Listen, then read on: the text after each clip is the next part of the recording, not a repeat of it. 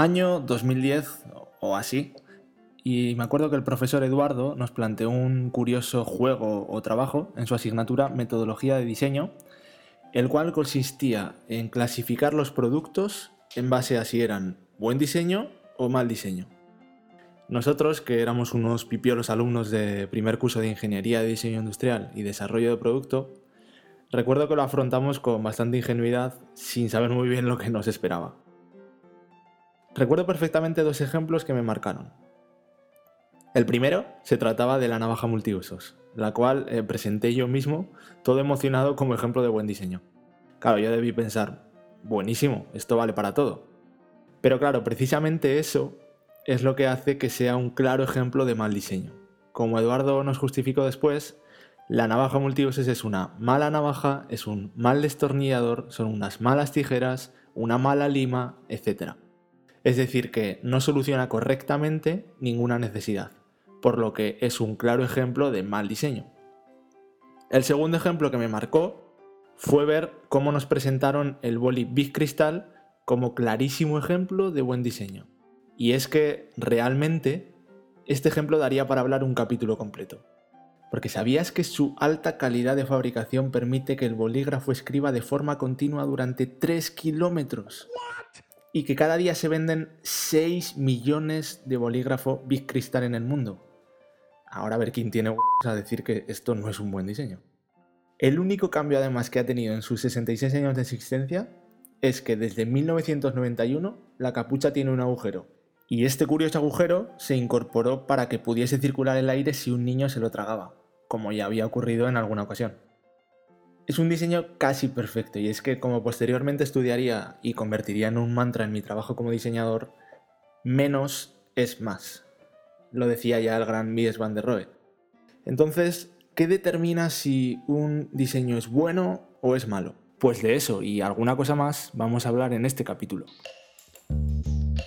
Spoiler, revelación de los detalles de la trama de una historia.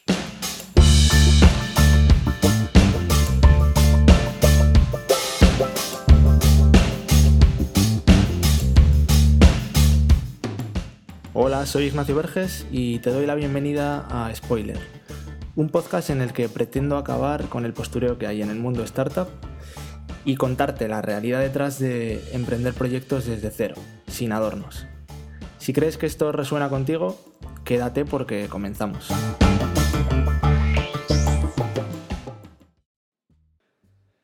Bueno, primero de todo creo que deberíamos preguntarnos una pregunta obvia que es ¿qué es el diseño? Si nos vamos a la acepción mítica de la RAE, diseño es la concepción original de un objeto u obra destinados a la producción en serie. Y dirás tú, ¿solamente es diseño lo que se produce en serie? Bueno, pues yo creo que no. Pero el hecho de que esté marcado en la definición tiene una explicación. Y es que la figura del diseñador industrial no aparece hasta la revolución industrial. Antes de la revolución los objetos se creaban de forma artesanal y entonces era el propio artesano el que realizaba todo el proceso, desde la idea hasta la producción final. Pero con la llegada de la revolución industrial y la producción en serie, se separaron las tareas de concepción de las tareas de construcción. Y entonces fue así como surgió una necesidad y es que, ¿y ahora quién va a ser el encargado de proyectar o idear este producto para que se pueda fabricar? Y es así como se incorporó la figura del diseñador en el proceso industrial.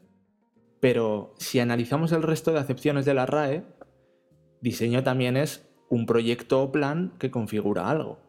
Así que, en mi opinión, diseño es crear algo, sea un objeto, sea una identidad corporativa, sea un producto digital o un proceso o metodología, que solucione un problema. Básicamente los diseñadores lo que debemos hacer es aplicar los principios del diseño para solucionar problemas. Así que un diseño será mejor o será peor en la medida en la que solucione mejor ese problema. Y ya podríamos entrar en el siguiente nivel que sería que además use el menor número de recursos posibles.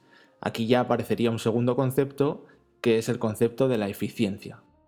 Porque sí, el diseño debe ser práctico y aplicado, si no, ¿qué sentido tiene? Imagina que diseñamos un producto y que luego no se puede fabricar. Mal vamos. El diseño no es arte.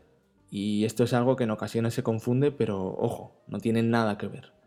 El arte eh, para mí es una forma de expresión en la que sacas algo de dentro hacia afuera, sin intervenir mucho la figura del receptor, pero en el diseño es más bien de afuera hacia adentro, es decir, ya viene totalmente dictado por la satisfacción de una necesidad o solución de un problema que existe en la sociedad.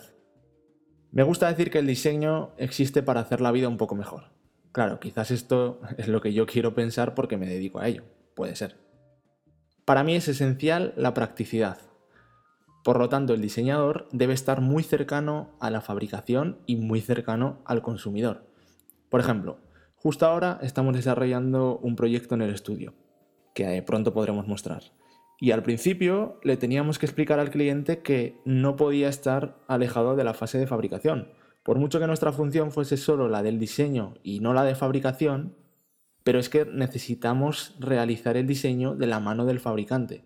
Esto es sencillamente porque debemos entender bien cómo se va a fabricar ese producto para optimizar el diseño y conseguir un resultado eficiente que consiga que a nuestro cliente le salga rentable, por supuesto, y además, mirando hacia el otro lado, que ofrezca la mejor solución posible al consumidor, para que el producto de nuestro cliente mejore lo existente en el mercado. Pero bueno, de todo esto, eh, el que de verdad sabe es el ilustre, mítico leyenda Dieter Rams, que es un diseñador industrial alemán que trabajó la mayor parte de su vida laboral para la empresa electrónica de consumo Brown que bueno, sigue vivo hoy en día. Y en concreto eh, trabajó desde el 55 hasta el 98, convirtiéndose en esta época en uno de los diseñadores más prestigiosos del mundo. De hecho, marcó una época en el siglo pasado. Rams eh, fue una figura clave en el renacimiento del diseño funcionalista alemán, lo que se llama la Gute Form, o pronunciado en alemán no tengo ni idea cómo sería, la verdad. Esto resultó decisivo en los años 50 y 60, siendo su principio máximo y lema más famoso, menos pero con mejor ejecución. Se dice que Dieter Rams fue una gran influencia en la manera de diseñar de Apple, tanto al principio con Steve Jobs como posteriormente con John Ive. Y realmente podemos ver muchas similitudes entre los diseños de la época de Brown y los posteriores de Apple. Pero bien, eh, el bueno de Dieter estableció en los años 80 lo que él llamó los 10 principios del buen diseño, y que todavía hoy sigue siendo un tesoro para muchos, entre los que yo me incluyo. El primero de los principios es que el buen diseño es innovador.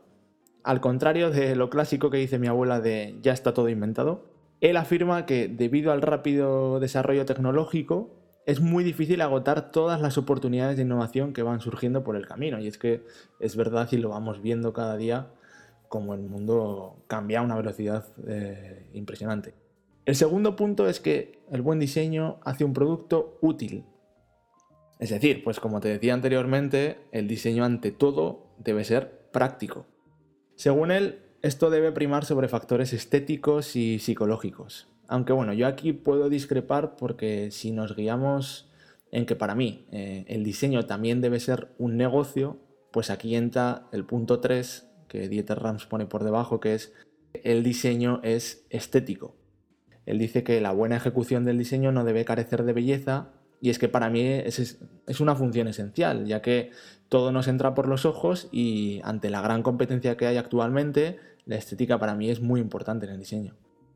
El cuarto punto que él enumera es que un buen diseño hace un producto comprensible mediante la simple intuición del usuario.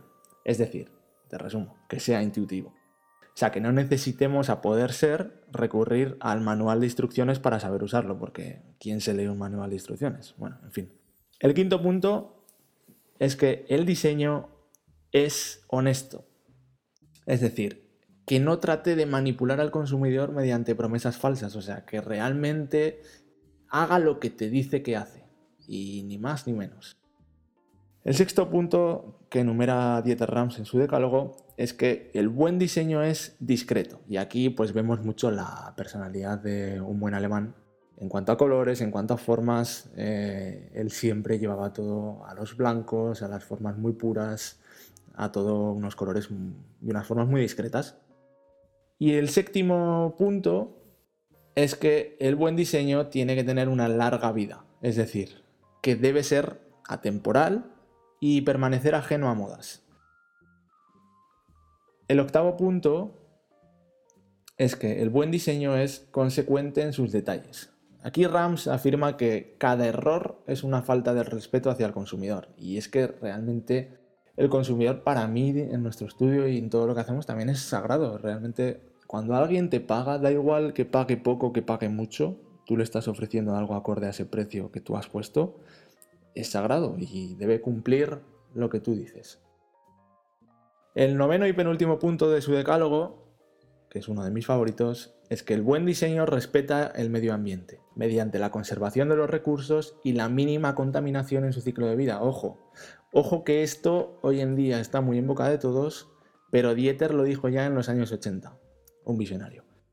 Este punto para mí ha sido muy clave con el desarrollo de, por ejemplo, Flip and Flip, y es que yo como siempre cuento, hay una frase que me marcó mucho, que nos dijo un profesor en la carrera, que era que se estima que el 80% del impacto que produce un producto en el planeta se podría evitar en la fase de diseño. Ojo, cuidado, cuidado.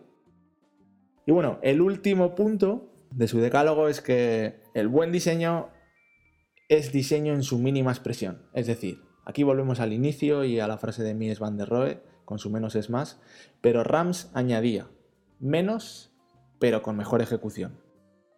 Este principio es el que mejor encapsula la filosofía de Rams.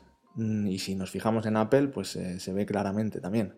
No hay que complicar un problema cuando un diseño sencillo puede resolverlo. Es decir, el Bolivic, claro ejemplo, que nos dice que en igualdad de condiciones las soluciones más simples y con menos supuestos tienen más, probabilidades de ser correctas que las complejas. Entonces eh, debemos despojarnos de los elementos innecesarios pues para quedarnos con la esencia.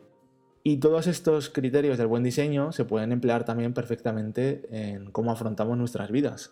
Usando el principio de menos pero mejor, nos podemos centrar en lo esencial para mejorar nuestra toma de decisiones y aprovechar al máximo nuestro tiempo en lo que de verdad nos importa. Así que, independientemente de seas diseñador o no, pues creo que esto puede servirnos hasta aquí sería el episodio de hoy. Me parece esencial empezar eh, con, la base, es decir, para que podamos seguir hablando en un futuro sobre temas relacionados con el diseño y creatividad, pues primero debemos saber qué es esto del diseño.